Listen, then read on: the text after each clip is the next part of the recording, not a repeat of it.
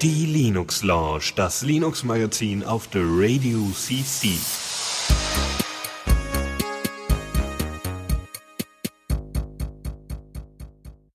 Hallo und herzlich willkommen zur Linux Lounge hier auf der Radio CC. Ja, es ist wieder Montag und da wir jetzt den alle zwei Wochen Rhythmus haben, äh, haben wir heute auch mal jemand anderes dabei, nämlich den Benny. Guten Abend. Hallo, guten Abend. ja. Äh, es ist aber dann nicht schon wieder Montag, sondern schon wieder Montag der zweite oder sowas. Montag der zweite. Klingt Oder auch eher wie ein auch immer ist, der Ne? zwei Wochen Rhythmus jetzt. Ja. Wie nennt man das dann? Ah, hier, äh, äh, hier, unser Neti macht uns gerade darauf aufmerksam, in den Chat zu gehen, beziehungsweise ich wahrscheinlich. Ich Aber bin du, im Chat. du beobachtest den Chat, das ist sehr erfreulich. Ja, So, wir haben auch gleich eine Korrektur zu machen, witzigerweise. Naja, was heißt witzigerweise? Eigentlich ist sowas ja immer unschön. Ähm, und zwar ähm, haben wir letzte, wir, ich, ich bin ja mal ganz froh, wenn wir ein bisschen Feedback bekommen, ob das jetzt hier direkt äh, nach der Sendung ist, weil wir ja hier noch äh, live auch über Mumble streamen und so weiter. Ähm, äh, einfach so grundsätzlich Feedback, Kommentare und eine Korrektur zu bekommen. Und es gibt eine Korrektur zum Thema Solos, ja, Solos OS und so weiter und so fort. Und da hat uns Vitellius geschrieben, ähm, und zwar folgendes. Solos basiert nicht auf Debian, sondern auf einer Eigenentwicklung. Die Verwirrung kommt daher, dass die Macher von Solos vorher Solos OS entwickelt haben, was tatsächlich ein Debian-Spin war. Der, der Markenstreit herrschte mit dem britischen Staat, der das Markenrecht an OS, also an der Kürzung OS besitzt. Was ich auch nicht wusste und was ich auch ein bisschen komisch finde. Aber gut. Um weitere Probleme zu vermeiden, hat man sich dafür entschieden, einen Namen zu wählen, bei dem man sicher sein könnte oder konnte, keine, weitere, keine weiteren Schwierigkeiten zu bekommen. Evolve ohne OS konnte und wollte man nicht nehmen, da es tatsächlich ein Spiel namens Evolve gibt. Ja, das kenne ich sogar. So, Zitat Ende. Das äh, ähm, ist schon mal ganz wichtig als Ja. Hintergrundinformation. Siehst du? ich Also muss ja gestehen, dass ich die Sendung letztes Mal nicht gehört habe. ich bin entrüstet, traurig und den Tränen nahe. Ahnung habe, um was es geht. Aber ich finde es dafür voll toll, dass Leute so Feedback schreiben. Ja, mehr davon. Auch Ja. Positives. Nicht noch einmal was äh, in Sand hauen. Gut, gut. Also dann, äh, genau, äh, Tux, hast du noch was? Irgendwie, weiß ich nicht, Sachen, die, äh, du hast jetzt, genau, du hast an Debian, äh, ach, an Debian, jetzt hier, freudscher Versprecher, du hast an Diaspora gearbeitet, fängt auch mit D an. Ja, ist äh, fast dasselbe. Naja, Aber Diaspora schafft es jetzt öfter, ein Release zu machen als Debian. was jetzt nicht so die Riesenkunst ist. äh, Ja, aber Ja. Ja, ja, warum eigentlich? Also was ich mitbekommen habe, ist das, also wir haben jetzt Diaspora tatsächlich nicht hier mit drin, weil es erstmal nur ein Release-Candidate ist, aber so wie ich es mitbekommen habe, gibt's jetzt alle sechs Wochen Release. ja. Ich habe mich kam so lange darüber beschwert, dass auf dass die Idee, das-? Nee, ja, ja. Okay, der, die, die Anzahl Wochen kam von einem bestimmten Mozilla-Mitarbeiter. Aber ich habe mich halt so lange beschwert, dass es nicht sein kann, dass es jedes Mal ein halbes bis dreiviertel Jahr dauert, bis ein Release rauskommt. Ja, es gibt auch hier von Richard Stallman, der doch dass, gesagt hat, dass, hier dass das äh, schneller gehen muss. Release äh, fast, Release offen oder sowas. Genau, ja, Ja. finde ich, bin ich total für. Und, und scheint jetzt auch tatsächlich zu klappen. Also es kommt in der Woche. Yay. Ähm, das, das Lustige, ich habe ja dann jetzt auch ein bisschen angefangen, da mitzuarbeiten Ja. und habe einen X-Bugs halt gefunden und versucht zu reproduzieren und zwei, drei, vier Mal habe ich dann halt irgendwelche Bugs gefunden, die nicht in Diaspora selbst waren, sondern irgendwelche Libraries, die in Diaspora dran drin hängen. Und dann sucht man so ein bisschen, ich finde den Bug-Tracker, ist der Bug auch schon erfasst, meistens von Jonne. Ja. Zum Teil auch schon gefixt, aber die Leute sind auch alle zu unfähig, regelmäßige Releases zu machen. Also zu, Und du wolltest, mal, das also wolltest jetzt mit guten Beispiel vorangehen und sagen, hier, wir machen nee, ordentliche ja, Releases. Und, und ich habe dann so gesagt, ich wollte das gerade fixen, ich habe gesehen, ist schon gefixt, aber die machen keine Releases. Und dann ha- ha- hat halt Jonne auch nur so geschrieben, ja, ich warte ungefähr so auf 20 Projekte, die noch nicht released haben. Und ich habe jetzt, glaube drei oder vier davon gefunden. schon. Wow. Und, und einen habe ich das tatsächlich dann geschafft. Da habe ich jetzt drunter kommentiert dann beim Bug. Ja, also wenn das so sehr nervt, man kann da so einen Trick machen und dann kann man so umgehen und dann nervt es nicht mehr. Und sieben Stunden später oder so, glaube ich, waren es, ich glaube, es waren sieben Stunden oder so, äh, kam dann tatsächlich der Release von dem Pull Request raus, der da schon ein halbes Jahr auch fast drin rumliegt. Ja. Äh, weil, weil der Typ dann vermutlich gedacht hat, ja, bevor jetzt die Leute hier Hacks einbauen, mache ich vielleicht doch besser ein Release, oder ich weiß nicht. Also ich war ja auch nicht der Einzige, der darunter kommentiert hat, da waren auch noch zwei, drei andere. Ja, klar. Aber ja. Also wir halten fest, Tux hat unheimliche Fähigkeiten, was äh, denn das Vorbringen ich von bring, ich Releases bring angeht. Leute dazu, ihr Zeugs, was eigentlich schon fertig ist, auch zu releasen. Sehr schön, sehr schön, sehr schön. Ja, das ist doch schon mal schön. Ähm, also das wird sich aber wahrscheinlich auch negativ äh, auf Join Diaspora, also äh, auf Dinge, die sich negativ auf Join Diaspora auswirken, sind vor allem Join Diaspora selbst. Nee, aber Ja. äh, kann ich mir gut vorstellen, dass sich das natürlich äh, darauf negativ auswirken könnte. äh, Und vor weil allem deswegen, nicht weil betrieben. in dem Release der kommt Dinge ausgebaut haben, die hardcodete Joy Diaspora Hacks sind, die eigentlich Mhm. nichts bringen. Aber da müssen sie das halt wieder in ihren Branch wieder reintun. Habe ich auch drunter kommentiert, nicht nur jetzt drunter kommentiert. Bin ich aber auch eigentlich für. Ja. Aber, Also wir sind äh, nicht dafür da, also hier die Software ist nicht dafür da, äh, nur für John Diaspora irgendwie zu laufen. Ja, ja, aber vermutlich wird jetzt, was woraus wir vermutlich raus wird, ist, ist, dass es äh, mehr verschiedene äh, Versionen jetzt geben wird. Also Genau. Joy Diaspora hat ja noch nicht mal auf die 05 geupdatet und So es es. kommt dann gleich 051 raus. Äh, aber Join Diaspora ist auch weit nicht die einzigen, die den noch nicht geupdatet haben. Da Genau, und das könnte andere. halt ein Problem werden mit so einem sechs Wochen Rhythmus, ne? Ist aber, ja, aber ist nicht wirklich ein Problem. Weil Ja, weil halt die Pods, die regelmäßig updaten, die aktive Podmins haben, die kriegen halt aktuelle Software, die, die nicht, also man muss ja nicht updaten. Wenn man nicht will, muss man ja nicht. Aber Hm. es ist halt sehr zu empfehlen, weil es wird ja mehr Features, mehr Bugfixes, mehr besser. Ja, das Problem, was ich nur vielleicht sehe, also wir wollen ja ein sehr dezentral, also ich finde es ja eigentlich ganz super, ja, schneller Bugfixes bekommen, schneller Features bekommen und so weiter, das ist alles ganz toll.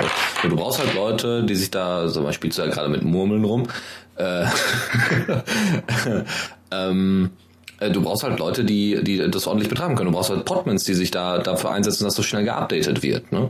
Äh, oder relativ gut geupdatet wird, damit du auch als User davon profitierst, weil an jedem Podman hängen Ja. halt nochmal so und so viele User. Und ich kann mir vorstellen, dass das dazu führt, dass äh, nur noch die beliebten oder die sehr gut betreuten Pods dann am Ende überleben, so ungefähr, oder auch benutzt werden, weil dann gesagt wird, ja, hier, der hat noch kein Update, der hat noch kein Update. Ähm, Ja. Und du dann eine deutlich kleinere Menge an Pods hast, was natürlich schade ist. Weiß ich nicht. Oder es gibt halt wieder mehr Pods, weil Leute sehen, oh, im Projekt tut sich was, ich kann ja mal selbst das ausprobieren. Schön, schönes Weil, Gegenargument. weil, Sehr weil schön. bis jetzt war ja immer so, ja, lebt das eigentlich noch? Hab schon lange nichts mehr von gehört und so. Und jetzt ist halt wieder ein bisschen aktiver. Aber pff, ja, die Leute, die auf den jetzt halt inaktiven Pods sind, die, die nicht regelmäßig updaten, ja, die entweder wechseln sie oder sie sind ihnen egal. okay. Ja, aber eben, man, man muss ja nicht updaten, wir müssen eh schauen, dass es irgendwie rückwärtskompatibel ist. Also Ja. dass auch nicht geupdatete Pods noch äh, kommunizieren und so. Äh, da ist es kein Problem, wenn man mal ein, zwei Versionen überspringt. Ich hatte selber mal irgendwie ganz am Anfang beim, beim ich glaube, ich habe die 02 oder nee, 01, 01 irgendwie eine 01 oder eine ziemlich frühe Version, bevor es die Version, also Version gerade gab, habe ich übersprungen, weil, weil ich gerade keine Zeit habe und hatte und irgendwie mehr kaputt ging, als dazu kam und so. Aber mal eben, das ist ja jedem selbst überlassen, ob er dann halt updatet oder nicht. Aber sehr schön. Ich bin ja mal gespannt. Äh, äh, vielleicht hast du ja noch so im Hinterkopf so einen kurzen Überblick, welche, welche Sachen es neu gibt. Eine Sache, die ich mir sehr, sehr gewünscht habe, war, äh, dass in Konversation man endlich äh, Steuerung Enter, glaube ich, war es, oder Shift Enter, ich weiß es gar nicht mehr, eins von den beiden, äh, äh, drücken kann, um dementsprechend den, ähm, den Beitrag abzusenden, die, die Diskussion da zu vervollständigen, zu beposten. Äh, wie sieht das eigentlich mit Konversationen aus? Habt ihr die inzwischen jetzt schon umgedreht, endlich? Dass man nicht wieder bis ganz nach unten Nee, scrollen das muss? ist noch nicht. Aber Ah, du kannst okay. ja mal da Dinge einbauen. Du, du wolltest ja auch, aber du bist jetzt zu spät. Ja, ist auch ganz gut so. Ich hätte äh, einfach keine Release. Zeit dafür, leider. Äh, Äh, ich glaube, Controller Shift Enter geht. Ich weiß aber nicht, ob es das bei der Version neu ist oder nicht. okay. Ja, schon. vielleicht gibt also, es auch nee, also das in den Conversations auf jeden Fall, also bei den Konversationen auf Ja. jeden Fall, bei den privaten Nachrichten. Gut, lassen wir das, äh, wir werden Ja, vielleicht eben, das also thematisch nochmal es- aufgreifen. Fall, Fall, die hat heute eine Mail geschrieben, dass er da wieder irgendwie die Diaspora Night ins Leben rufen will, so als kleiner Teaser. äh, das wäre dann, wenn aber nicht mehr so alle zwei Wochen was glaub, sondern halt eben alle sechs Wochen dann, Auf jeweils nach dem Release. Äh, ja, da muss ich nachher noch antworten. Aber, Ja, äh, ich auch. Ja, verm vermutlich kommt dann da wieder mehr Diaspora-Zeugs halt, dass das jetzt nicht hier in der Linux-Launch dann irgendwie die halbe Sendung füllt. So ist es. Wir gucken mal. So, also äh, gehen wir dann auch mal mit dem ersten Jingle direkt los. Neues aus dem Repo. Jo, und da äh, ist uns heute einiges Neues zugelaufen, schönerweise. Wir haben einmal Dinge, die man immer braucht, Einkaufslisten. Ja, und da man als digitaler Mensch äh, ungern irgendwie so eine Zettelwirtschaft mit sich trägt und vor allem man das Problem hat, so eine Einkaufsliste mit vielen Leuten teilen, ja, so ein kleines Papier-Post-it, das ist schwierig. Also macht man das online. Und einige Leute machen das mit Dropbox, andere Leute machen das mit Google Docs oder mit sonstigen Sync- Sync-Diensten. Ist alles nicht so schön. Also hat man sich tatsächlich eine, äh, hat, hat äh, Campino to, äh, 2K oder 2000 hat sich ähm, überlegt, okay, dann baue ich halt selber was. das Ding halt einfach Einkaufsliste genannt. Ja, ja ist in der 08er Version erschienen, ist basierend auf AngularJS und ein bisschen Bootstrap. Das wurde jetzt auch in der 08er Version nochmal geupdatet, damit das auch alles ganz hübsch aussieht. Ist total simpel, aber total super. Hat jetzt auch die Option, dass man mehrfach hinzufügen kann. Ja, also mehrfach äh, im Sinne von, ähm, dass man nicht jedes Mal immer auf den Plus klicken muss, sondern dass man einfach direkt hintereinander weg die Sachen äh, einfügen kann, was ziemlich cool ist. Größere Buttons, äh, damit das auch auf dem äh, Smartphone gut steuerbar ist. Und an sich ist das eigentlich ganz nett. Ich kann mir das gut vorstellen bei Vereinen zum Beispiel oder bei WGs. Bei WGs ist das besonders cool äh, wenn du dann einfach alle Leute dazu bringst, erstmal die Instanzen auf deinem Server zu benutzen. ja, warum nicht? Finde ich ziemlich cool. Ähm, auch irgendwie bei Partys oder so. So, was brauchen wir denn noch? Was haben wir denn noch? Oder in einer Großfamilie. Ach wohl, muss doch nicht mal eine Großfamilie sein, aber ne, so Wohngemeinschaften, warum nicht? Wunderbar. So, äh, andere Geschichte, die ich auch interessant finde und die vielleicht für die Filmleute unter euch interessant sind, ähm, die jetzt besonders viele Filme gucken, selber viele Filme auf der Festplatte haben oder was auch immer, die oder selber auch viel aufnehmen oder so, die könnten sich äh, vielleicht Macaw Macaw Movies mal reintun. Das, das äh, Programm ist in der Alpha-Version und ihr könnt dort äh, eure komplette ähm, Filmebibliothek organisieren. Ihr könnt dementsprechend Dateien hinzufügen, was eigentlich das Killer-Feature ist, weil es gibt Ja, ganz, es ganz viele also, wie- Organisationstools. Wie, wie, wie es aussieht, ist es sowas wie, was man halt normalerweise im Musikplayer hat, Mhm. wo man halt halt so äh, äh, Interpret und Titel und, und Ja und bla und so halt in Spalten hat und alles schön aufbereitet. Ja. Äh, äh, mit, mit Logo noch und so. Und der Nachteil ist, man muss sich dann irgendwie die Filme schön einpflegen und sowas. Ja. Also ich habe da irgendwie auch so noch ein paar Filme von früher irgendwo rumliegen. Und das ist einfach alles ein riesen Kraus und ich finde die halt vielleicht mit Filenames. das war's. Und ich habe auch irgendwie gar keinen Bock, das da einzupflegen. Aber für Leute, die Film, für Filme machen und sowas, kann das äh, ja durchaus sinnvoll sein. Ja, ich habe ja, ich habe ja das Interview mit äh, Sebi gemacht und mit dem habe ich auch vor kurzem einen Podcast aufgenommen. Und der macht ja noch äh, einen Podcast über äh, Filme, Bewegton. Und wir hier bei The Radio CC haben ja auch noch die Routine, die ja auch nochmal äh, Filme und Serien und so weiter aufgreift.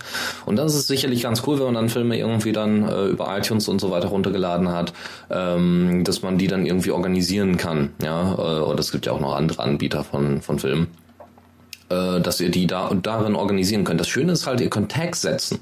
Das ist besonders cool. Ja, das heißt, äh, das ist ja zum Beispiel das Killer-Feature, was äh, Faldrian bei sich benutzt. Und zwar bei, hm, kennst du die App noch, die er benutzt? Musikorganisations-App? G, G Äh, Music Browser. G-Music Browser, ja. Genau. Äh, Das Tool hat halt so eine Tagging-Funktion, wo du dann eben das Genre oder die Gefühle, die du dabei empfindest, während du das hörst, dazu hinzufügen kannst. Und das ist bei so einem Film auch nicht schlecht, weil solche Standardbewertungen, ähm, hier Bewertungen, ja, wie bei IMDb, ja, also International, äh, wie heißt das? International Movie Database, ja, ich glaube, oder bei bei irgendwelche oder Rotten Tomatoes oder so solche solche Prozentangaben, irgendwelche Punkte, die sagen über einen Film einfach nichts aus. Wer sich wirklich mit Filmen auskennt, der sagt, ja toll, das Ding hat sieben Sterne von zehn. Was sagt mir das jetzt über den Film aus? Ich mag doch gar keinen Sci-Fi, ja, solche Geschichten, ja. Aber oder oder das ist technisch ganz anders umgesetzt. Das war auch eine ganz andere Zeit, ja. Vergleiche ich jetzt Marvel mit irgendwelchen äh, 70er Jahre Dingern, äh, 70er Jahre Filmen, ja. Also ganz ganz unterschiedlich. Und deswegen sind solche Tags ganz hilfreich bei solchen Organisationen. Man kann da noch äh, Cover mit reinbauen und ich finde das eigentlich ganz sch- schön. Ähm, da das jetzt Alpha ist, hoffe ich, hoffe ich inständig, dass sie noch so, eine, so ein Tool einbauen, wo man irgendwie noch Kommentare, also dass man dann noch irgendwie noch mehr Informationen hinzufügen kann, so irgendwie so eine kleine eigene Rezension. Und dass man eben noch angeben kann, habe ich gesehen, habe ich gesehen, habe ich gesehen oder habe ich noch nicht gesehen. Weil man kann ja auch durchaus Filme auf seiner Festplatte haben, die man noch nicht gesehen hat. Ja, oder dass man auch noch YouTube-Links theoretisch damit verknüpfen kann und dass man sagt, okay, das ist ein YouTube-Video, hier gibt es sogar mehrere Links. Äh, Das muss doch nicht mal ein Film sein, das kann ja auch Dokumentation sein. Man muss ja nicht immer alles in Film nur äh, darstellen so- wollen. Ich fände das nicht schlecht. Ich finde das ziemlich cool und wie gesagt, ist jetzt released worden, erstmal in Alpha und wer da helfen möchte, äh, das Ding ist ähm, in Qt 5, also hat, hat ein Qt 5 Interface und ansonsten schaut euch das mal an und helft am besten da so ein bisschen beim Bugfixing oder zumindest bei der beim Bug-Hunting. ja. So, weiter geht's. Ähm, und zwar haben wir jetzt was, was über mehrere Ecken tatsächlich noch mit The Radio CC oder beziehungsweise mit dir, Tuxi, zu tun hat. Äh, Nathanom, ich habe damit nichts zu tun. genau, aber Nathanom kennst du ja. Ja, So, und Nathanom ist wer, wenn du das kurz beschreiben möchtest? ähm, Nachhinein ist, ist so der Typ, der einem in den Sinn kommt, wenn man an Mumble denkt. Genau, weil er hat einen eigenen Mumble-Server und der arbeitet halt auch dauernd irgendwelche Plugins aus und hat auch einen eigenen Blog, den wir auch schön verlinkt haben, den ihr euch mal so könnt. ungefähr das ausführlichste Mumble-Wiki, was es gibt. Ja, Wenn irgendwas mit Mumble ist, dann findet man da bestimmt eine Lösung. Ja, und das ist sehr beeindruckend. Und er hat jetzt äh, zusammen mit noch ein paar anderen Leuten ein Mumble Ruby, ein Mumble Ruby Plugin Bot geschrieben, der ziemlich cool ist. Ich habe den nämlich in Aktion gesehen.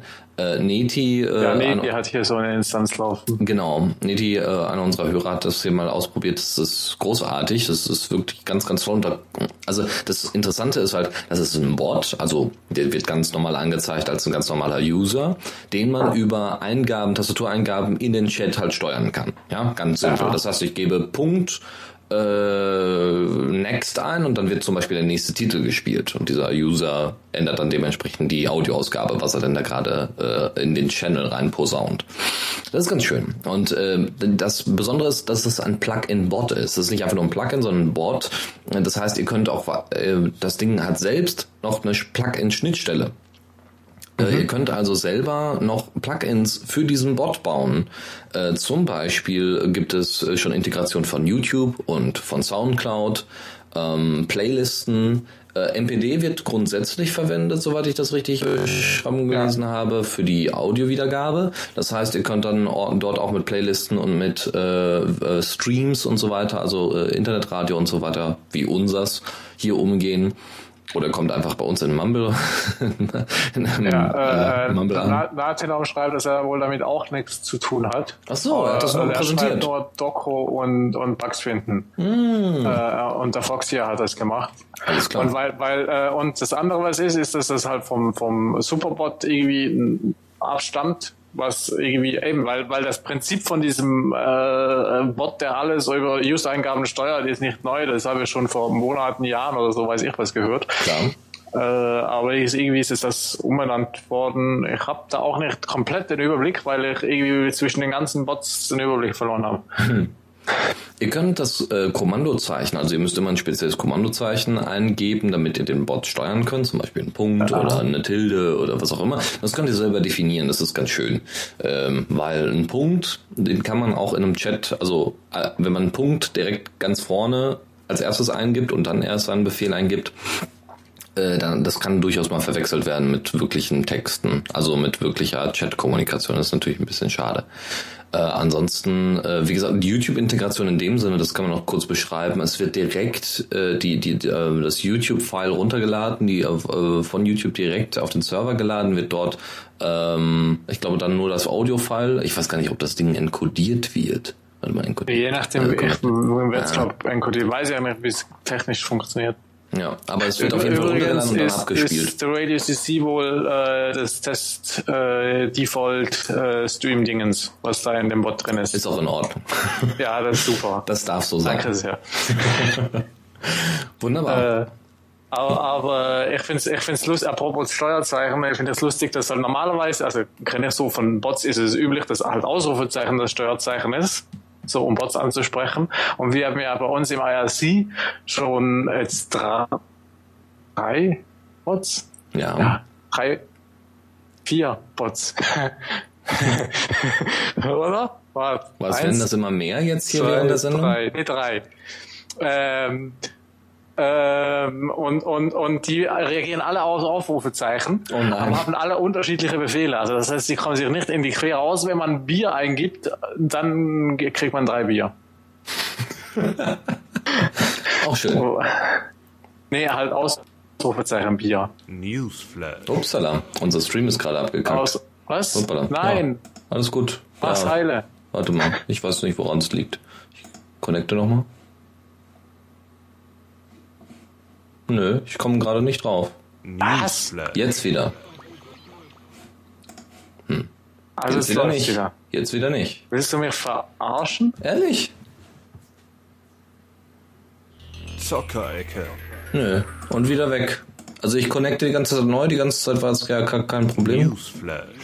Keine Ahnung, woran es liegt. Ich guck nochmal. Mal Output.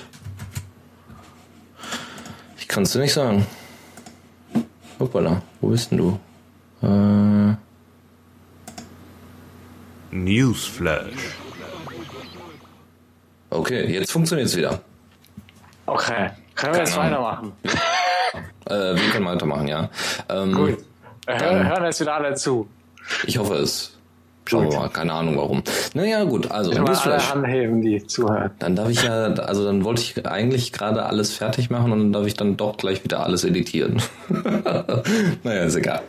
Gut, also, äh, ach ja, wir haben ja noch ein bisschen. Und zwar, ähm, Newsflash, da ist tatsächlich ein bisschen was Interessantes dabei, weil es diesmal um Ubuntu-Derivate geht und äh, wie intern Ubuntu eigentlich strukturiert ist, wenn es um Derivate geht.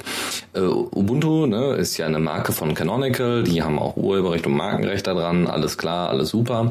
Ähm, aber es gibt auch den Ubuntu Community Council, äh, so, so ein Rat, der sich eben berät, wenn es jetzt um bestimmte Sachen geht, äh, wenn es um die Verwendung des Namens Ubuntu oder deren Ableger geht.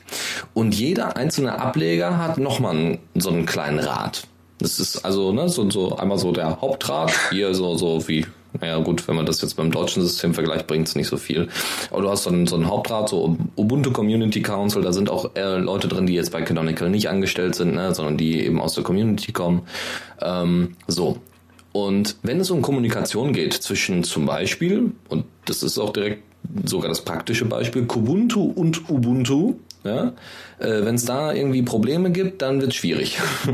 ja, ähm, weil ähm, jede, jedes Derivat, also Kubuntu hat zum Beispiel als Leitung, als Projektleiter, so wie bei Debian, damals äh, Jonathan Nussbaum, glaube ich, oder naja, ähm, hat hat äh, die Kubuntu die Kubuntu Leitung ist in dem äh, ist äh, bisher oder heute ist es äh, Jonathan Riddle. So, also, wenn es dann um Kommunikation geht, passiert das meistens zwischen der Leitung und dem Community Council von Ubuntu. So, und wenn es dann da Probleme gibt, dann ist das auch äh, teilweise ein Problem, was heißt teilweise, ist es ein sehr großes Problem auch für das Derivat.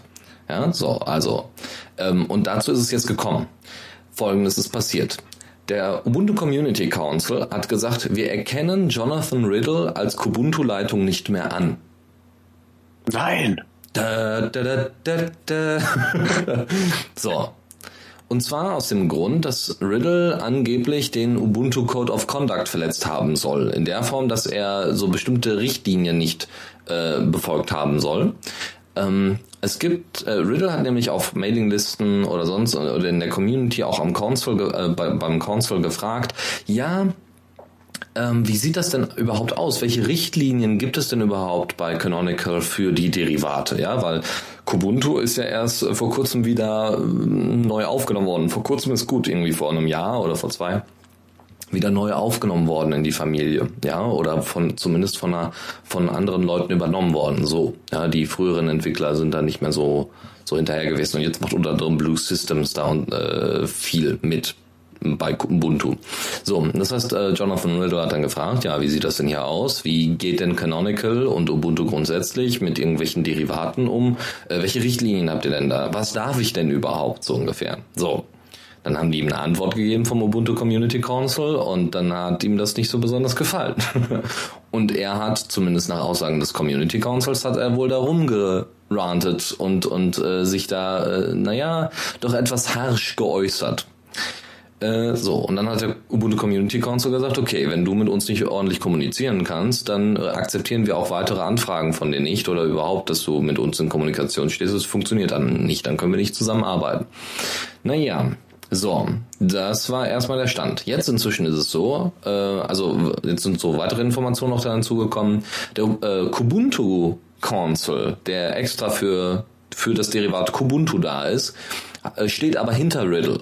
Und das hat dazu geführt, dass der äh, Ubuntu Community Council unter anderem jetzt so äh, ja sich eher wieder so ein bisschen zurücknimmt, ja, und seine seine wie soll man sagen seine Sanktionen etwas zurücknimmt, ja. Er lässt jetzt äh, der der Council lässt jetzt ein bisschen mehr mit sich reden, äh, findet es ist aber noch da äh, tastet sich da vorsichtig voran und Riddle äh, weiß man noch nicht so ganz genau, welche Rolle er da spielt. Also viel Politik auch in der Open Source Szene und ähm, ich finde es tatsächlich, ich finde es tatsächlich gut aus den Sozialwissenschaften heraus. Ist sowieso sehr interessant. Erstens, wie sich solche Projekte überhaupt strukturieren und zweitens, wie solche Projekte dann ordentlich funktionieren. Und wenn es dann zu solchen Problemen gibt, ja, man kann ja nicht immer davon ausgehen, dass immer eitel Sonnenschein ist. Wenn es solche Probleme ja. gibt, äh, merkt man dann auch, wo dann Viel Löcher Politik. im System sind. Ja, ja, wo dann Löcher im System äh, sind. Äh, Neti fragt noch, ob es nicht irgendwie um Fragen bezüglich Gelder oder sowas ging, aber er ist sich nicht ganz sicher. Das, äh, ja, ja, das kann ja trotzdem was mit den Derivaten zu tun haben. Ja, dass man sagen darf, okay, wie viel darf Kubuntu denn als Spendengelder einnehmen? Oder äh, da darf man, äh, da dürfen solche Derivate irgendwie äh, in Anführungszeichen im Auftrag von anderen verkauft werden oder sowas. Also das kann natürlich sein, ja klar. Aber wie gesagt, ganz allgemein Richtlinien bezüglich Derivaten. Und da muss man tatsächlich auch äh, OMG Ubuntu mal etwas loben. Die haben tatsächlich gar keinen schlechten Beitrag darüber geschrieben. Normalerweise war das ja für mich immer so eher, ich wollte sie eher meiden, weil sie meistens so, hey, neues Produkt, voll cool und jetzt sind die neuen Features von Ubuntu draußen, sondern so ein, eher so ein Mac, äh, so, so, so ein Apple Fanboy Approach hatten die da, so, so, so ein Ansatz. Es war, äh, ja, aber das war jetzt mal ein ganz schönes Beispiel, wo sie nochmal schön hinterher gefragt haben. Sehr gut. So. Ja, und? Wie, wie läuft das eigentlich bei Diaspora, Benjamin? Jetzt, wo du da voll drin bist mit beiden Beinen. Gibt es auch so ein Community Council? es gibt, es gibt äh, äh das ISI und, und da, wenn man Fragen hat, geht man einfach hin und fragt oder so. das ist eigentlich alles ganz unkompliziert. Wer hat denn eigentlich entschieden? Also wie habt ihr das denn eigentlich entschieden, dass ihr jetzt alle sechs Wochen releasen wollt? Äh, Lumio. Ach so, ja gut, da habe ich schon lange nicht mehr reingeguckt. Aber da zugeben. haben alle gesagt, ja, machen wir. Also Schnubi hat ja halt gefragt, ja, also er würde das machen.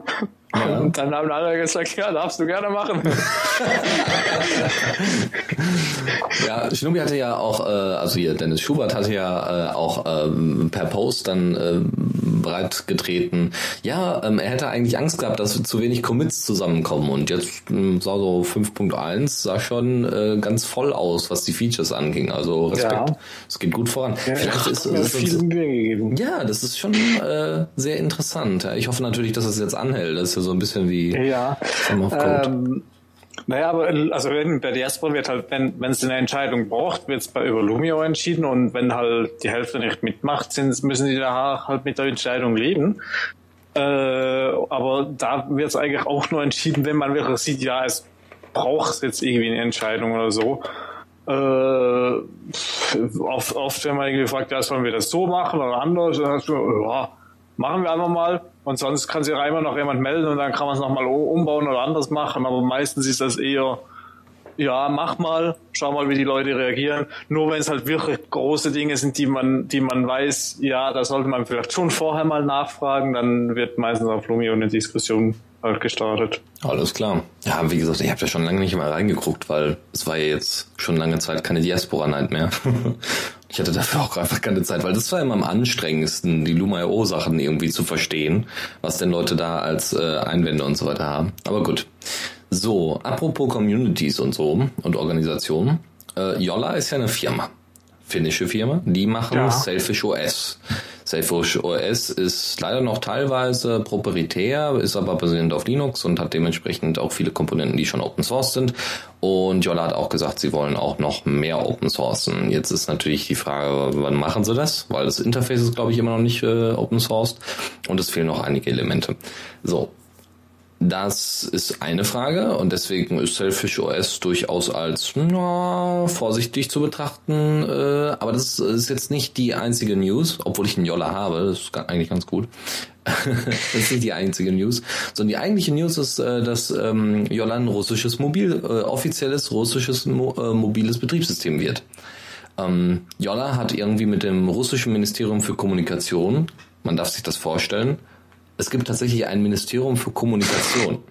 Das ist also, ja, ich weiß nicht, wie man sich das in Deutschland vorstellen könnte. So ein paar Germanisten. Kleiner, kleiner ein Einwurf von Neti. Ja. Äh, er schreibt, Jolla ist mehr Closed Source als Android.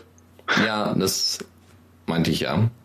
Ähm, was hat man noch? Äh, genau. Das Besondere ist halt, also Ministerium für Kommunikation Finde ich schon ganz interessant, dass es ein eigenes Ministerium dafür gibt.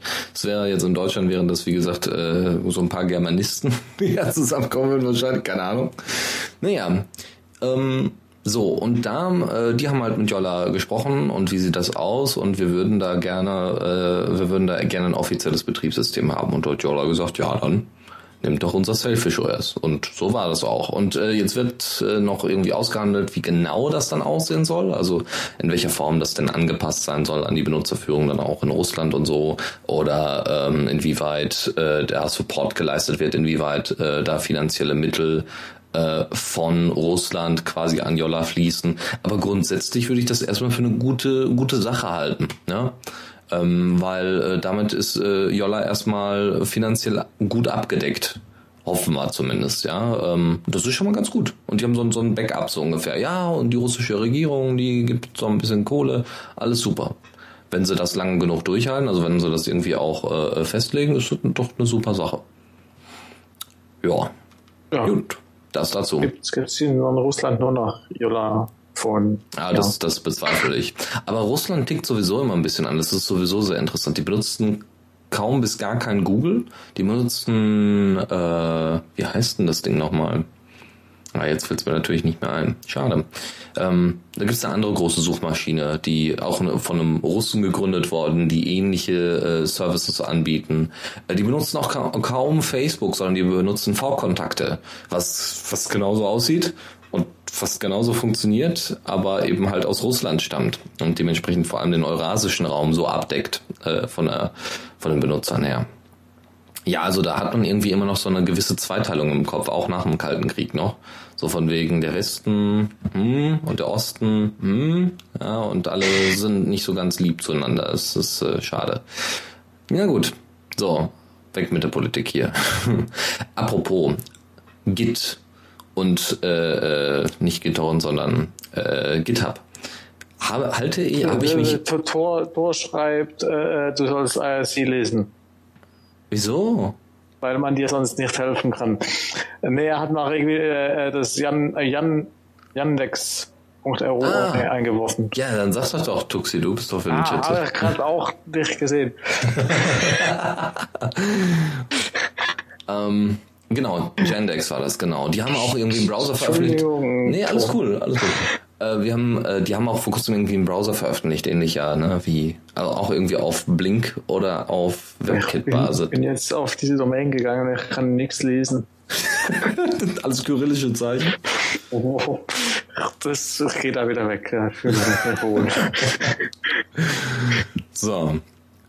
So, ähm, genau, kommen wir zu GitHub. Es sind ja jetzt äh, mehrere Projekte, unter anderem von Google Code als auch von anderen Stellen, sind die jetzt alle nach GitHub gegangen.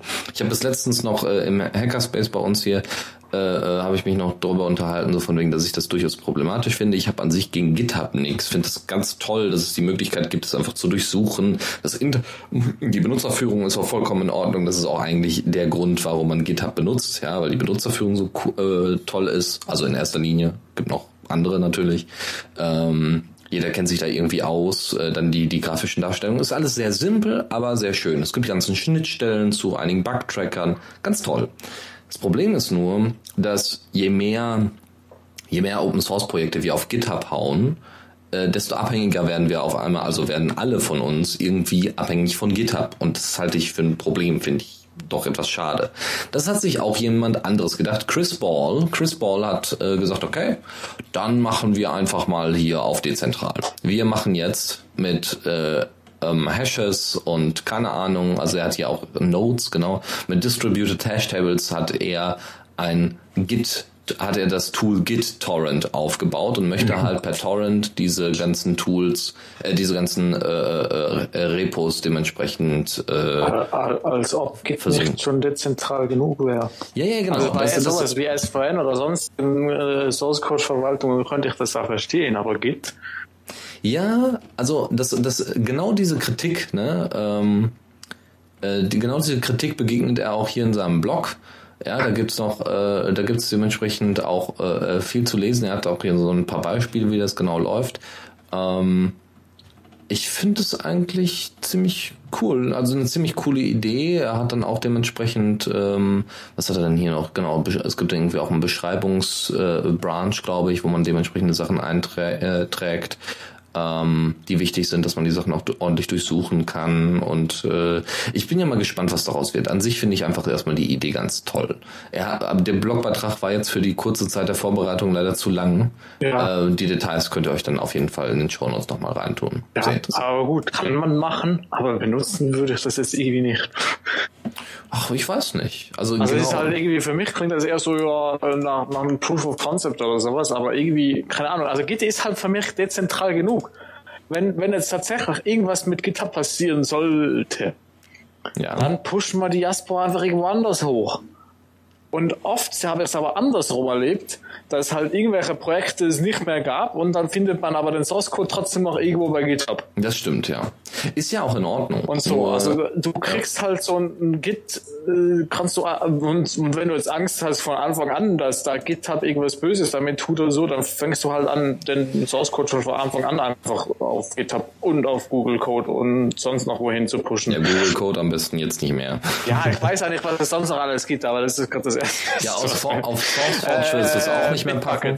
Ja, auf Bitbucket schon eher, noch, genau. aber auf SourceForge du es ja inzwischen auch nicht mehr packen. Ja, ich habe jetzt aber die News das, das hat andere Gründe. Genau, genau. Aber die, die News habe ich auch weggelassen. Äh, das ist mal so die Alternative dazu. Wie gesagt, genau, ist auch in Ordnung, wenn es ein Proof of Concept ist. Vielleicht also ich weiß, also ich weiß halt nicht, ob, wie ernst das gemeint ist, aber Oh, äh, ja, also auch ein Proof of Concept kann natürlich ernst gemeint sein. Ja, einfach um zu zeigen, es geht auch anders. Es muss nicht immer alles an zentralen Stellen stattfinden. Ob das jetzt jemand als wirklichen Standard für sein Projekt auswählen würde, ich darf ich dann doch stark bezweifeln. so. Ja, gerade gerade GitHub hat halt noch einen viel anderen sehr großen Vorteil für, für Projekte, wo mehr Leute jetzt mitarbeiten, wie zum Beispiel Jasper, dass man halt eben Pull Requests machen kann. Mhm und so. Das heißt, du brauchst so eine Plattform, die halt, wo halt das irgendwie ablaufen kann. Ja. Und, und ich glaube, so, sowas hat sein System halt eben nicht. Und das wäre halt schon mal ein Killer, dass Diaspora das nicht nutzen könnte. Du ist es. Wenn man jetzt eher was irgendwie alleine für sich entwickelt, habe ich das sowieso hauptsächlich bei mir auf der Platte, dann pusht das dann auch irgendwo hin vielleicht. Aber dann ist es halt GitHub mehr das Backup. Genau, das ist ja auch in Ordnung. Das macht GNOME ja auch ganz oft. Ja, die stellen die Sachen einfach auf GitHub, obwohl sie dann selber Repos dafür noch haben, bei sich zu Hause. Auf dem Server und so. Ist ja auch eine Foundation, die hat Geld dafür. äh, äh, Natenom fragt noch, ob wir sowas wie GitHub kennen, wo man Issues und Features äh, hochvoten kann. Äh, jein. Äh, äh, Bounty Hunter. es, Nee, genau, Bounty Source. dieses Bau- Bau- äh, Bounty Source, Ja. gibt's, was wir auch bei Diaspora nutzen. Damit kann, da kannst du quasi mit Geld, kannst du äh, äh, Issues und äh, Feature Requests und was auch immer, die es bei GitHub gibt, äh, hoch, äh, nicht voten, sondern halt hoch spenden. Das heißt, wenn dir ein Feature total wichtig ist, gehst du halt zu, zu Bounty Source, gibst da Geld hin und sagst, wenn wer dieses Feature einbaut, kriegt das Geld von mir. Und wenn das noch ein paar andere machen und dann irgendwann jemand denkt, ja, so, das könnt ihr jetzt mal machen, kriegt halt dann das Geld dafür. Mhm. Das fand ich sowieso sehr witzig. ich weiß ich nicht, wir sind jetzt, glaube ich, bei der Client-API bei Diaspora irgendwie über 800 Bei Euro. 1000. Was? Wir haben die 1000 geknackt. Nein. Ähm, wow. Wow. Ja, nicht Ja, schlecht. das, das ist halt quasi nicht sowas wie GitHub, sondern das funktioniert halt mit GitHub zusammen. Ich weiß nicht, ob es mit anderen Sachen auch noch zusammen funktioniert, aber das wird dann halt in GitHub auch äh, integriert und angezeigt und so. Boah, heftig. Ja. Ja, dann bin ich ja mal gespannt, wann die API dann endlich kommt und wann sich äh, der, derjenige, der das Geld dann sich dann mitnimmt. Ja, erstmal fixe ich die Federation, bevor ich irgendwas mit API anfange. Ja, ich habe gerade keinen muss das, was- dafür. Ja, erstmal muss das, was schon jetzt nicht funktioniert, richtig funktionieren, bevor wir neue Dinge einbauen, die nicht funktionieren. So wie den Chat. Zum Beispiel, ja. okay. Gut, komm, lass uns mal ein bisschen was spielen hier, Ja. sonst wird da doch nix. Zockerecke. Spielen macht Spaß. Das ist ganz wichtig. Äh, Ja, und, also, äh, wobei ich also aufgehört habe zu spielen, seit ich Diaspora entwickle. Ich spiele jetzt Ruby. Das ist auch ganz lustig. ein bisschen langweiliges Interface, meinst du nicht? ja. Und Gameplay ist ein bisschen ruckelig. ja, ja also bei mir läuft es ganz gut. Wie viele Frames per Second hast du denn? Es kommt drauf an, wie schnell, wie schnell ich tippe. Gibt's da, gibt's da überhaupt einen Linux-Port für? Nein, also lassen wir das jetzt. Also, folgendes. Ähm, beim Programmieren hört man, also, oh, jetzt machen wir hier eine schöne Überleitung. Beim Programmieren hört man ja auch zwischen, Schwarzfeder schreibt gerade Bullshit-Bingo.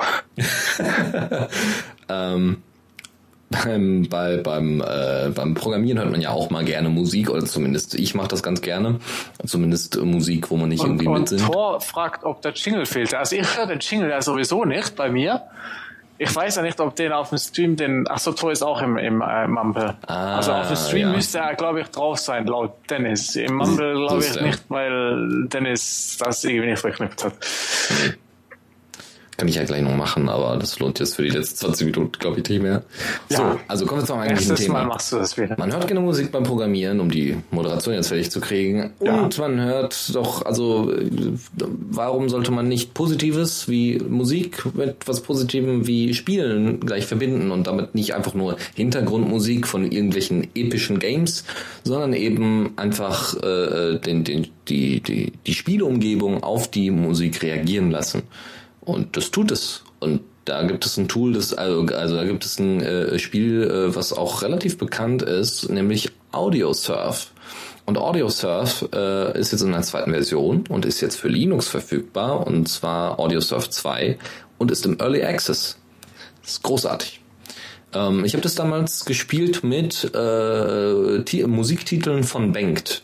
Das ist ganz witzig und dementsprechend ist dann auch der teilweise der Schwierigkeitsgrad macht sich daran fest, die, äh, die Geschwindigkeit. Ach so genau, die, der eigentliche Spielmechanismus ist, ihr seid ein kleines Raumschiff und fliegt über so, ein, so eine Strecke und dort sind dauernd irgendwelche Blöcke, die euch entgegenkommen und ihr müsst ganz simpel diesen Blöcken ausweichen. Ähm, Es gibt dann auch irgendwelche, ihr müsst dann auch bestimmte äh, Blöcke müsst ihr auch aufsammeln, ja, da dürft ihr die dann nicht äh, verwechseln. Und ihr könnt somit dann Punkte sammeln und wenn ihr dann äh, am Ende der Strecke da seid, dann alles super. Was ganz cool ist, ist irgendwie, dass auch dementsprechend sich die Ansicht verändert. Ja, also wenn ihr auf einmal bergauf, also ihr, ihr fliegt tatsächlich auf dieser Strecke auch bergauf, dann mal wieder bergab. Und manchmal seht ihr die Blöcke, manchmal nicht. Also es ist ganz, ist ganz, je nachdem, an welcher Stelle ihr der, äh, an welcher Stelle der Musik ihr gerade seid. Ja. Macht das mal mit Creative Commons Titeln, das ist bestimmt witzig. Am besten so Metal oder so.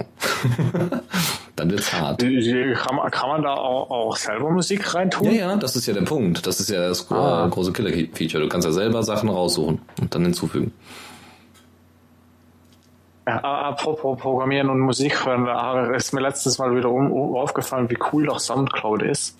weil du gehst irgendwo drauf, was du hören willst, drückst auf Play und Stunden später spielt er immer noch mittlerweile schon ganz was anderes, aber es passt halt immer noch irgendwie zu dem, wo, was du angefangen hast zu hören, weil der spielt einfach weiter, der sucht sich dann selber ähnliche Dinge raus. Das ist sowas von praktisch. Oh ja. Ich, ich mag Soundcloud auch, auch wenn ich dann natürlich wieder sehe, äh, Centralized Service. Aber da sind ja, so coole Remixes auch. Also ich bin ja ganz ja. froh, dass Soundcloud relativ bekannt ist inzwischen. Da sind echt coole Remixes. Und so kann man auch diese, diese Titel, die man fast täglich im Radio hört und wo man echt keinen Bock mehr drauf hat, äh, wenn die gut geremixed sind äh, oder gute Mixes da sind, dann macht das auch wieder Spaß zu hören. Das ist somit auch mal abwechslungsreich. So, ein, äh, ein Game haben wir dann noch. Und zwar Victor Vran, das ist jetzt auch im Early Access und jetzt inzwischen auch für Linux verfügbar. Das ist so ein isometrisches RPG, ne? kennt ihr diese Draufsicht? Und äh, das Ding ist einfach voll mit Waffen und ihr müsst gegen Maschinen und Biester und so weiter kämpfen und einfach rumschlachten, ja. Was man halt bei so einem RPG macht. Ihr sammelt dauernd irgendwelche Items, habt, habt irgendwelche Zaubertränke und so weiter. Das sieht aber sehr ja. optisch sehr ansprechend aus, finde ich. Und äh, deswegen äh, ausprobieren, ne? Early Access. Das heißt, die Dinger sind jetzt auch mal ein bisschen günstiger. Ähm, bei Gaming on Linux, der Typ, der das ausprobiert, äh, hat, äh, hat auch dann dazu geschrieben, ja, es gibt noch einige Fehler, so einige Menüelemente funktionieren noch nicht so super, aber das kommt alles. Das wird alles, es kommt alles, alles tutti. Ich bin gespannt. So, kommen wir zu wirklich praktischen Dingen. Kommando der Woche. Ja, und da hätten wir zur Auswahl äh, CMD Docs, ja, also Command Docs. Äh, das ist ein Wiki, also ein, ein, ein äh, Command-Line-Wiki, äh, was ihr mit GitHub verknüpfen könnt. Und das heißt, während ihr programmiert äh, in eurem Git, äh, Git-Repo, habe ich gerade GitHub gesagt? Nein. Git, Git-Wiki. Oh. Ja, Git ist halt eben nicht nur GitHub. Ja, genau. Sollte man das dem, dem Torrent-Typen auch mal sagen. Man kann ja. Git auch ohne GitHub. Genau, genau.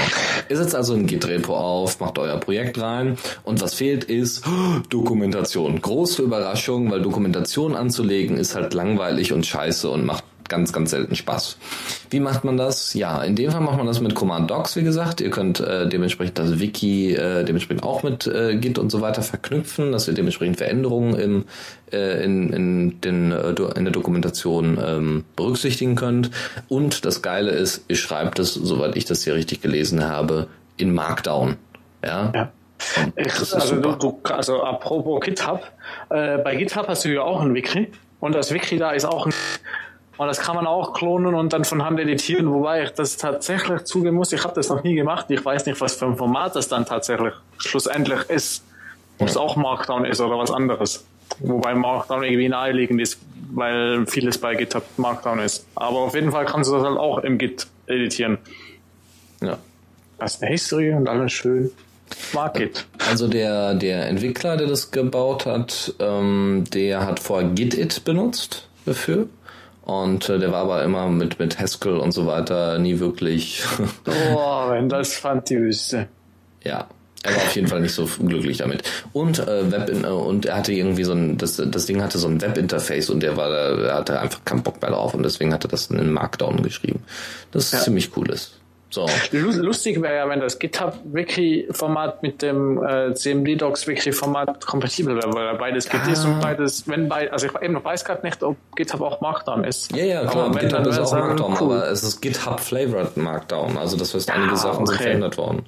Aber das kann natürlich sein, müsste man eigentlich mal fragen. Markdown hat ja wirklich keine, wirklich, das ist ja echt ein Riesenproblem. Markdown hat halt keine Instanz, wo irgendeine neue Definition starten könnte, wo einer sagen könnte, so, das ist Markdown. Weil Markdown ist einfach zu simpel für ja, also, also bei, bei Diaspora nutzen wir glaub, an, anscheinend irgendwie Common Marks als Standard. Ah, sehr gut, sehr gut. Common Marks ist klasse. Äh, das ist die Weiterentwicklung davon darf sich aber offiziell ja. nicht äh, Standard Markdown nennen. Also das, das hatten wir in der Linux Launch auch mal. Es gab dann ein großes Battle äh, von dem eigentlichen Markdown-Erfinder in Anführungszeichen, der das mal zum ersten Mal definiert hatte. Ähm, und da haben dann die Leute, die da Bock drauf hatten, haben dann tatsächlich eine neue Version oder eine ordentliche Standardimplementation von Markdown entwickeln wollen, auch mit erweiterten Tabellen und keine Ahnung, also was das Ding alles kann, großartig. Und äh, haben das Standard Markdown genannt. So, und dann hatten sie dann, ähm, hatte sich dann der Typ darüber aufgeregt, der ursprüngliche Erfinder. Was? Dann nehmen die einfach den Namen Markdown, das geht ja nicht und bla bla bla. Und dann kann man das damit verwechseln und das, damit hatte ich überhaupt nichts. Also er hat sich da wie so ein großes Arschloch verhalten, zumindest das, was ich mitbekommen hatte. Und das fand ich halt ziemlich daneben. Und dementsprechend haben sie dann gesagt, okay, okay, wenn du meinst, dann benennen wir das Ding halt um. Und er hat, äh, und somit hieß das Ding Common Mark. Und so identifiziert das aber auch keiner mit einem neuen oder besseren Markdown oder eben mit einem Standard Markdown. Das ist halt ziemlich beschissen. Aber wie auch immer. In dem Fall ausprobieren und Spaß haben. Wäre natürlich schön, wenn es so eine Implementation von Common Mark da drin gäbe. Oder auch auf GitHub. Gut, so. Was bei Jaspreis ist das neue, das, dieses JavaScript-Ding, was es im Front, also im Des, in der Desktop-Version das rendert, ist es halt eben Common Mark Standard, glaube ich, soweit, sofern ich es richtig verstanden habe. Okay. Und das kann auch so schöne Plugins, weswegen jetzt halt diese HTML-Dinger noch gehen und so, mhm. aber halt nicht mehr so freizügig wie früher. und ich glaube, im, im Mobile ist es immer noch irgendwie das alte von früher. Ja, aber vielleicht kriegen wir da auch mal noch dann irgendwie, dass es wirklich gleich rendert und so. Aber ja. da wir jetzt Common Marks haben, vielleicht geht da was. So ist es. So, andere Geschichte. Kommen wir zu äh, einer neuen Rubrik. Tipps und Tricks. Genau. Und da haben wir erstmal ein bisschen was mit Bulletin Boards. Wer benutzt heute noch Foren? Benutzt du heute noch Foren, Tuxi? Nein, Ehrlich nicht? Doch, manchmal. Wenn ich mal, wenn irgendwas bei Hetzner ist und ich ins Hetzner Forum schaue. Okay. Hm. Also ich benutze zwischendurch mal alte Beiträge auf Ubuntu-Users oder im Ubuntu-Forum. Ach so, ja, manchmal kommt man auch irgendwie, wenn man nach Dingen googelt, auch in Foren. Ja. Aber das ist dann halt mehr, also das benutze ich ja dann nicht, sondern ich habe dann was gegoogelt das ist also das Suchresultat, was dann quasi in Forumsform ist. Äh, und, und bei Hetzner gehe ich tatsächlich noch drauf, weil ich irgendwie auf, aufs Forum will und nicht, weil ich irgendwie äh, das gerade so irgendwie direkt im Thread gefunden habe. Ja, also ich, also Foren finde ich eigentlich gar nicht schlecht, obwohl ich sie selber viel zu selten nutze. Also außer, dass ich darin lese, ja. Also ich gucke einfach, ob jemand den Fehler schon mal vorher hatte. Ähm, die Art Linux-Foren sind ganz großartig dafür. So, ähm, andere Geschichte. Also äh, warum Foren thematisch? Naja, es gibt immer noch ähm, genügend Anbieter von Forensoftware, auch im Open Source Bereich. Und einer davon ist Flask BB, also Bulletin Board. Flask ist äh, ein Framework, äh, ähnlich wie Django, ein Python-Framework äh, speziell, ein Web-Framework, damit ihr ähm, ordentliche Web-Apps schreiben könnt. Das ist auch gar nicht schlecht, so wie ich das, mir das angeguckt hatte mal, aber wir sind dann weiterhin bei Django geblieben, weil mit Datenbanken und so weiter kann Django da besser umgehen und nimmt einem mehr Arbeit ab. Äh, bei Flask ist das alles ein bisschen, no, ein bisschen mehr hands-on. Ja? Ähm, das ist ganz cool. Ich habe mir äh, da das Beispielforum angeguckt, das Demo-Forum. Das sieht sehr gut aus, äh, sieht auch sehr, sehr stabil und hat auch die, die sehr stabil aus und hat auch die meisten Features wohl drin. Äh, wird wohl auch aktiv weiter betrieben und und äh, darf sich dann gerne mal angeguckt werden. So ein Forum-Software. Ich habe noch ein anderes, ich hätte noch MyBB, äh, dann äh, PHPBB kennt da ja sicherlich das auch. Das du alle Foren. Ach, hab schon wieder vergessen, was wir so viele die hatten. Wir, wir hatten auch mal ein Forum. Oh, ja, wir, wir hatten Xenforum. Xenforum, das war aber eine proprietäre. Nee, nee, nee, es war glaube ich auch was, nee, nee, also das, das kann vielleicht von ganz früh sein, aber ja. auf meinem Server hatten wir mal ein anderes, was glaube ich auch irgendwas mit BB war. Hm. Keine Ahnung mehr. Vielleicht war das tatsächlich ein äh, PHPBB, das kann ich mir gut vorstellen. Ich weiß es nicht mehr. Also es war glaube ich nicht mit BB. Also ich hatte bisher noch keine schlechten Erfahrungen mit PHPBB, habe aber schon einige schlechte Erfahrungen gehört. Ähm, naja, also es gibt ah. da relativ viele, aber man weiß dann nie so ganz genau, was soll ich denn noch aussuchen oder was ist denn heutzutage noch stabil und so. Naja, so, aber Flask BB kann man sich vielleicht mal angucken, weil äh, das Framework ist auch, glaube ich, gar nicht mal so alt. So, andere Geschichten. Hast du früher gerne mit Lego gespielt? Ja. Was hast du dann gebaut? Dinge. Alles, was ging und ich hatte immer zu wenig Lego dafür. Ich habe tatsächlich in meinem Zimmer, jetzt gerade hier noch äh, direkt neben mir, rechts neben mir, habe ich den großen Lego Millennium Falken, Star Wars Millennium Ich Falken. bin ja so ein bisschen neidisch. Ja, ganz ehrlich, Aber brauchst du nicht sein, weil das ist hier im Moment leider nur ein Fliegenfänger. Spielen tue ich damit nicht mehr. Und Ja, das ist, aber meine- das Ding ja. sieht gut aus, aber es ist schade, dass, dass das einfach nur hier rumsteht und keiner mehr damit spielt. Hm. Ja, musst du halt mal wieder damit spielen. Aber meine, Ich lade dich ein, du wohnst jetzt auch in NRW, ist ja alles gar kein Ding mehr. ja, ich komm vorbei. Meine Legos sind ja alle noch in der Schweiz. Oh, Oh. ja, dann importier die doch mal. Ja. Legos importieren. So, ähm, was ich früher gerne benutzt habe, so noch zu Windows-Zeiten, war der Lego Digital Designer. Ja, wenn man selber nicht genügend Sachen hatte, also selber nicht selber nicht genügend Legos hatte, obwohl da muss ich sagen, daran zweifelte es mir jetzt nicht, aber trotzdem äh, von der richtigen Farbe zum Beispiel, ja, dann hat man den Lego Digital Designer genommen und hat damit angefangen, irgendwelche kleinen Modelle zu bauen, fortzubauen oder ein ganzes Schloss zu bauen oder was auch immer, ja, dass man einfach ein bisschen unbegrenzter sein konnte am Rechner. Total cool. Ich habe früher auch irgend so eine Software mal benutzt, aber ich weiß nicht mehr, wie die hieß. Die war eigentlich ziemlich Ah, Die gut. war damals noch unter Windows. Ja, genau. dunklen So. Zeiten damals. Jetzt gibt es das Ding, also nicht den Lego Digital Designer, aber sowas ähnliches gibt es äh, dann im, äh, als Open Source Software. Das Ding nennt sich LeoCut, ja, nicht Lego Cut, sondern LeoCut wie, wie Löwe. Ähm, eben aus markenrechtlichen Gründen ja, wollte so sagen, vermutlich ist es Copyright. Genau.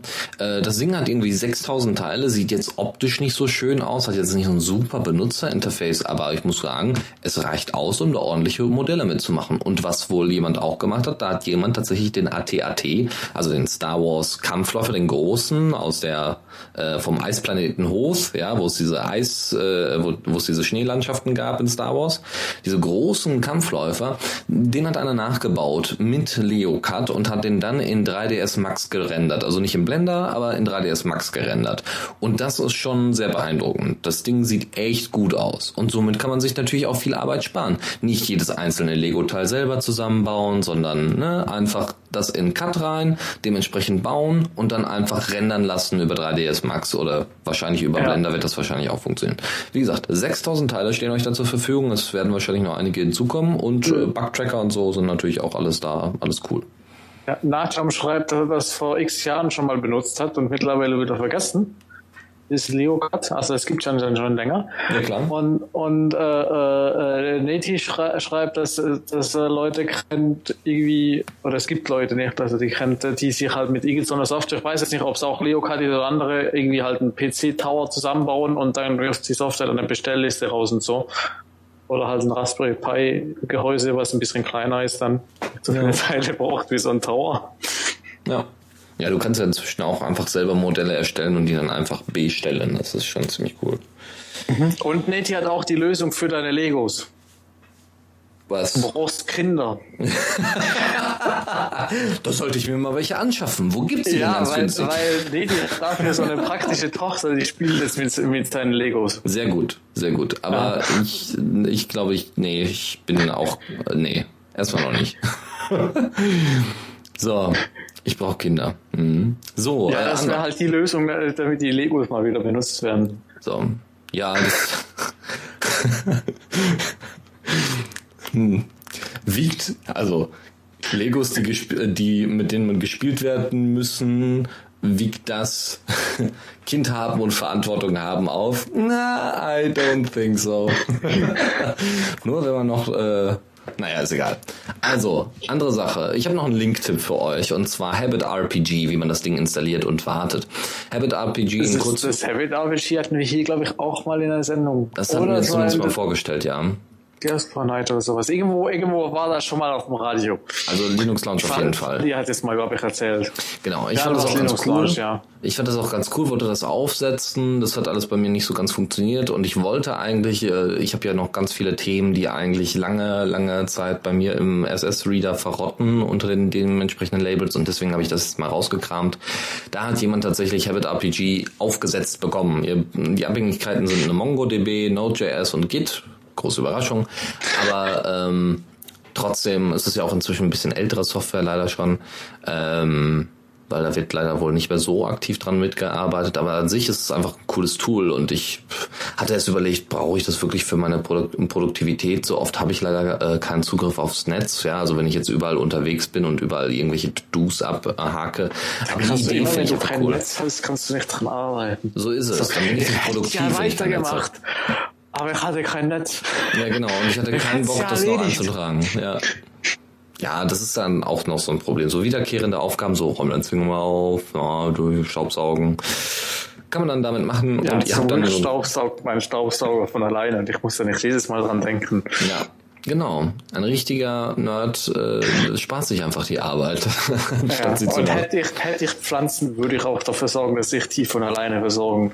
Das hatte ich mir auch schon überlegt, so ein Aquaponik-Ding, das wäre richtig cool. Da hätte ich richtig Spaß dran, mal so mit einem Raspberry Pi und einem Arduino irgendwie was zusammen zu basteln mit dementsprechenden Sensoren und so. Ah, jetzt ist gerade Temperatur, gerade Feuchtigkeitssensor. Das wäre richtig cool. Ja, Genau, faules Pharmaleben. so, äh, genau. Kann man sich antun, ist eine schöne Anleitung, ist, wie gesagt, die normalen Anleitungen sind unbenutzbar und unlesbar, das funktioniert nicht.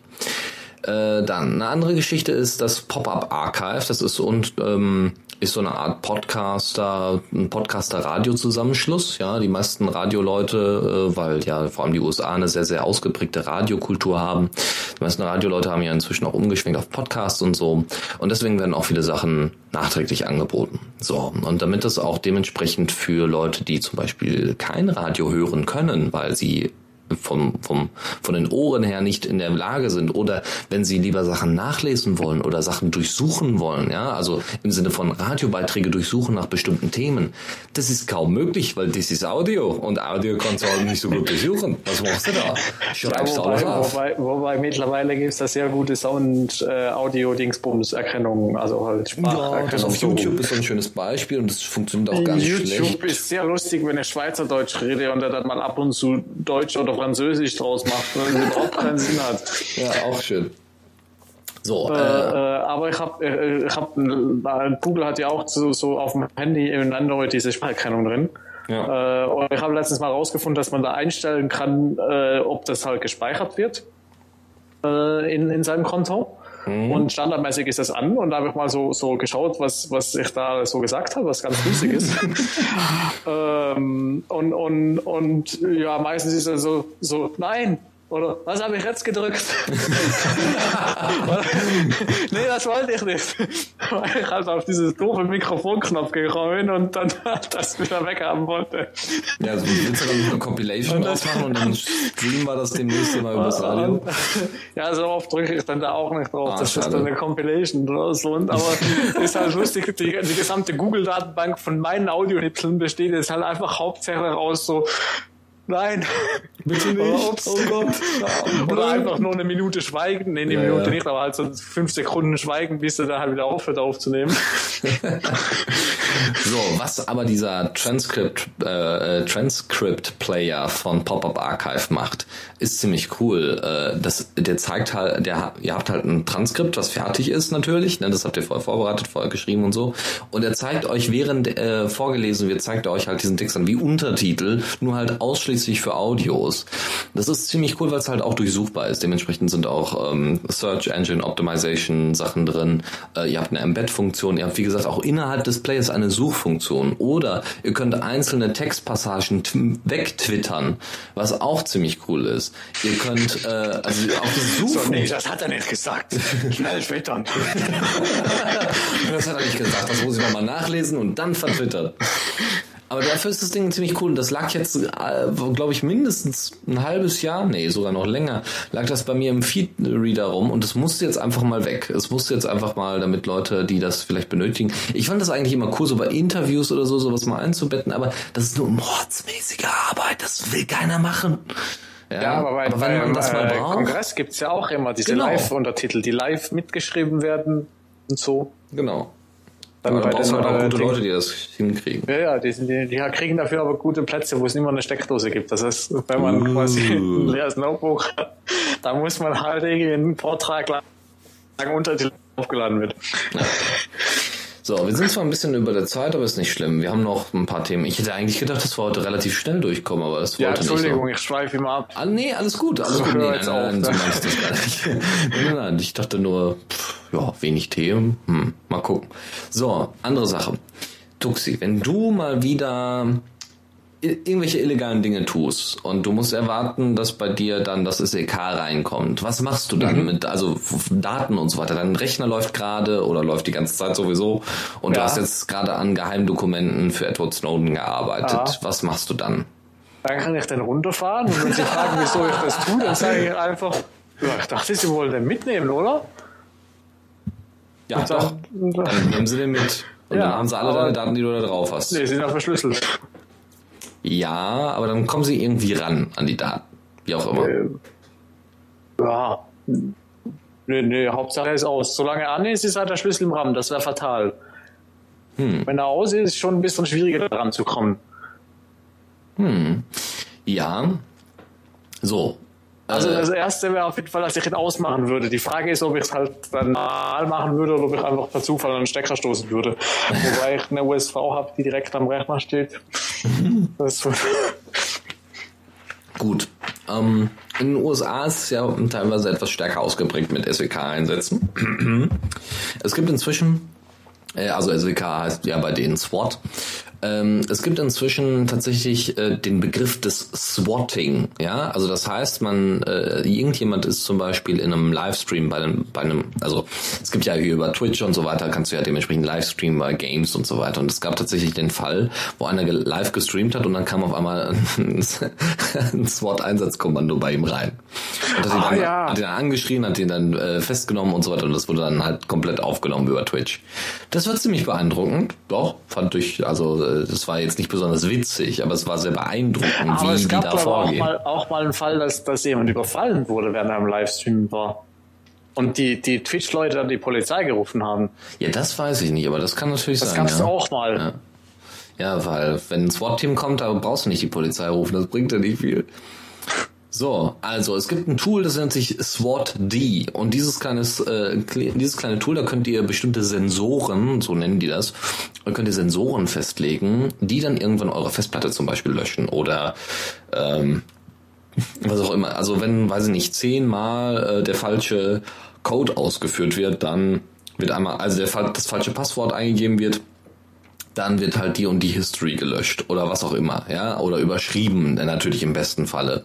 Oder ihr habt irgendwie noch, also es gibt ja äh, noch die Überlegung von Zweitpasswörtern, ja, also äh, Assange hat das ja äh, in der Vergangenheit mal benutzt, ja, WikiLeaks-Gründer, und äh, das kam sogar mal thematisch bei Little Brother von äh, Cory Doctorow vor, Äh, wo es darum ging, ähm, irgendwie noch ein zweites Passwort zu haben, was dann eben äh, dementsprechende Sachen ausführt.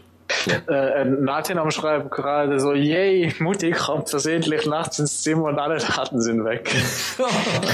Ja, oder irgendwelche Kinder spielen an deinem Auto, äh, an einem, deinem Auto jetzt, was war das denn? An deinem Rechner rum und äh, äh, geben dauernd irgendein Passwort ein. Äh, nicht gut. Oder du hast es irgendwann vergessen, weil du einen Autounfall hattest. Ist auch nicht gut. naja, aber wie gesagt, das ist ein ganz cooles Tool, was man damit ver verwenden kann. So, jetzt machen wir mal hier schnell. Ich habe noch zwei Link-Tipps für euch, die Nee, beides... nee, nee, nee, warte, warte, warte, warte. Ich, äh, apropos dieses Sorting, ich habe vor x Jahren irgendwie, ich glaube, ich hatte eine kaputte Platte. Auf jeden Fall habe ich so ein lustiges Forum gefunden, wo es darum ging. Die haben da tatsächlich darüber diskutiert, halt eben, was macht ihr, wenn plötzlich die Polizei vor der Tür steht? Und so, und die haben dann auch so ganz, ganz, ganz lustige Ideen äh, äh, aus, aus, sich ausgedacht, halt mit irgendwie, ja, da ein kleiner Sprengsatz im Computer zünden oder irgendwie mit dieses, wie heißt das? Thermit, glaube ich, war das irgendwie. Das ist ganz heiße Metall, was sich Ja, dann ja, alles Thermit. durchbrennt. Ähm, und so äh, zünden. Und, und einer kam auf die Idee, ja, er verbuddelt die, die, den Rechner einfach draußen im Garten und, und der Strom zieht er von der nächsten Laterne ab und die zieht ihn dann direkt als WLAN-Antenne. Und dann finden die das nicht. Und so. Fand ich ganz lustige Ideen. Auch schön. Warum Aber da war noch nichts so mit automatisiert so. Nee, aber... Ach, das Internet. Schön. Ja, schön. es gibt nichts, was es nicht im Internet gibt. So So, ist darfst du Schluss machen. Genau, Also jetzt machen wir jetzt noch. So. haben wir noch. Also äh, zwei Link-Tipps für euch und zwar äh, Res, äh, bezüglich des Raspberry Pis. Da hat tatsächlich äh, der Betreiber von Schnatterente.de, äh, Schnatterente.net einen Blog. Ich bin ja immer froh, wenn so separate Blogs da sind und nicht immer irgendwie eine große Nachrichtenseite oder so. Hat tatsächlich 75 äh, Raspberry Pi Projekte zusammengefasst. Also die einfach mal aufgelistet, was man alles mit einem Raspberry Pi machen kann. Falls einem nichts einfällt. Und äh, das war ganz cool. Und ein anderes Beispiel war, also ein, anderer, ein anderer Link-Tipp war äh, ein portables Raspberry Pi. Das ist so eine, äh, also klar, du kannst natürlich einfach nur Akku dran und fertig. Aber da hat tatsächlich einer so eine, äh, so eine äh, die, das lief auch äh, letztens über Diaspora, eine Plexiglasplatte genommen und hat dann das Raspberry Pi da dran festgemacht, dann eine Tastatur, einen kleinen Monitor, also Monitor kann man das nicht nennen, ein Display dran befestigt und eben den Akku dran befestigt. Und dann ist der dann, da ist er dann halt mit über irgendwelche Messen gelaufen mit diesem, mit, mit dieser fast Tragetasche so ungefähr, mit dieser Plexiglas-Tragetasche und dem ganzen Pi da drauf. Das sah ganz nett, nett aus. Ähm, fast wie ein Laptop, nur stylischer. Ja, apropos Raspberry Pi, nee, die wirft noch ein, dass es das, das äh, Mumble-Plugin dort auch als Raspberry Pi und Banana Pi Image gibt. Ja. Soll ich unbedingt noch sagen. Sehr schön, sehr schön. Und, und vielleicht auch bald als VirtualBox Image. so. Und das letzte Thema ist ähm, bezüglich termbin.com. Da bin ich drauf gestoßen, als ich äh, Diaspora bei mir aufsetzen wollte zum Testen und äh, theoretisch mitprogrammieren, aber ich bin, glaube ich, bin im Moment einfach zu müde und zu ausgepowert als und, und habe auch keine Zeit und zu gestresst, als dass ich das machen könnte. Macht aber nichts. Ähm, Jonne, glaube ich, war das, der mich drauf gebracht hatte. Termbin ist so ein eigentlich ein Anbieter für auch so so so Pastebin-mäßig eigentlich, wie es der Name eigentlich auch schon sagt. Das schöne Feature aber an diesem Pastebin Textbinding ist, dass ihr direkt aus dem äh, aus dem Terminal aus der aus der Kommandozeile heraus äh, quasi einen Export, also das pipen könnt direkt zu ähm, hier Termbin. Ähm, hm.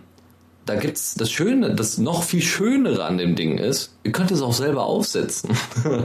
ihr könnt also einfach sagen, okay, ich möchte hier, ähm, möchte äh, hier, das Tool heißt äh, Fichi, also F-I-C-H-E ähm, das könnt ihr einfach ein, äh, könnt ihr einfach einrichten und könnt dann einfach äh, direkt Code exportieren. Ich weiß nicht, ob das Ding Syntax Highlighting hat, da müsste man mal gucken. Aber grundsätzlich das einfach direkt aus dem Terminal rauskopieren zu können äh, oder direkt äh, zu was anderes hinzupipen, zu, einem, zu einer Instanz hinzupipen, finde ich ziemlich cool.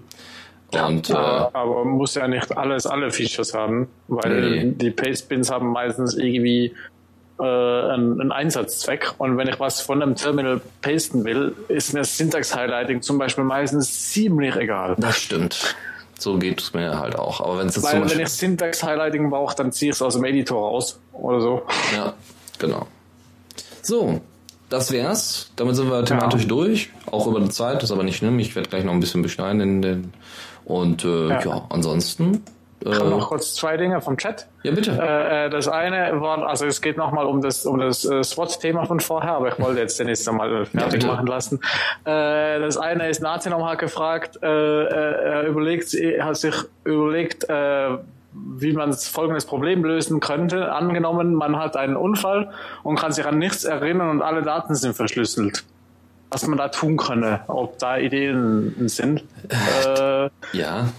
Für die Leute, die den Podcast hören, können das bestimmt auch irgendwie in den Kommentar unten, unten schreiben, falls da irgendeiner Lösungen hat. Aber ich muss ganz ehrlich sagen, das war auch meine Überlegung ganz oft. Ich finde es ja sonst mit langen Passwörtern und so weiter immer ganz toll, aber ich musste auch überlegen, ey, es kann plötzlich irgendwas passieren, ja, äh, man sollte ja am besten gar nicht mehr aus dem Haus treten, um keinen Unfall zu haben, aber dann ist man doch mal irgendwann unterwegs, ja. warum auch immer, ja, wird irgendwie mitgeschleift und dann, ähm, ja, und dann hast du dein Gedächtnis ja, verloren. Was machst du dann? Schreib äh, Passwortdatenbank. Äh, die ja, aber als Master auch Passwort. Genau. Also Passwortdatenbank habe ich schon, weil ich sowieso nicht alle Passwörter merken, nur die, die ich täglich eingebe. Äh, aber da ist halt ein Masterpasswort drauf. Ja. Ja, ansonsten Weiß ich nicht. Ja, ja und das Master Powers Passwort ist so eindeutig für mich, das kann ich nicht vergessen. Das, ich, ich erinnere dich dran, wenn du deinen, deinen Unfall hattest oder so. Also, ja, genau, genau. Ansonsten bräuchte man irgendwie noch eine eingeweihte Person noch dazu, aber das ist natürlich auch immer gefährlich. Dazu kommen ja noch solche Sachen wie Biometrie, die ja auch nicht ordentlich funktionieren oder auch nicht ordentlich sicher sind, was ja auch wieder dann ein Problem darstellt. Also entweder ist es unsicher oder es ist unpraktisch. oder du musst einfach darauf spekulieren, dass äh, dass deine Daten nicht so wichtig sind, nachdem du das Gedächtnis ja. verloren hast. Obwohl sie ja dann am wichtigsten werden, ja. äh, um wieder herauszufinden, wer man ja, ist. Ja gut, gut, gut, so ein ähnliches Problem, was ich mich ja auch mal drum kümmern müsste, ist äh, Unfall und nicht mehr erinnern, heißt da immerhin, man ist noch da. Was tue ich, wenn ich einen tödlichen Unfall habe? Was passiert dann mit den ganzen Servern und sowas? Wer, weil da hat ja da auch keiner Zugang. Genau. Und so. Und, und äh, vielleicht könnte man die Probleme auch irgendwie zusammenlösen. Weil so oder so muss man ja irgendwie eine Lösung schaffen, wie irgendwer, ob man jetzt man selber oder andere Zugang dazu kriegen.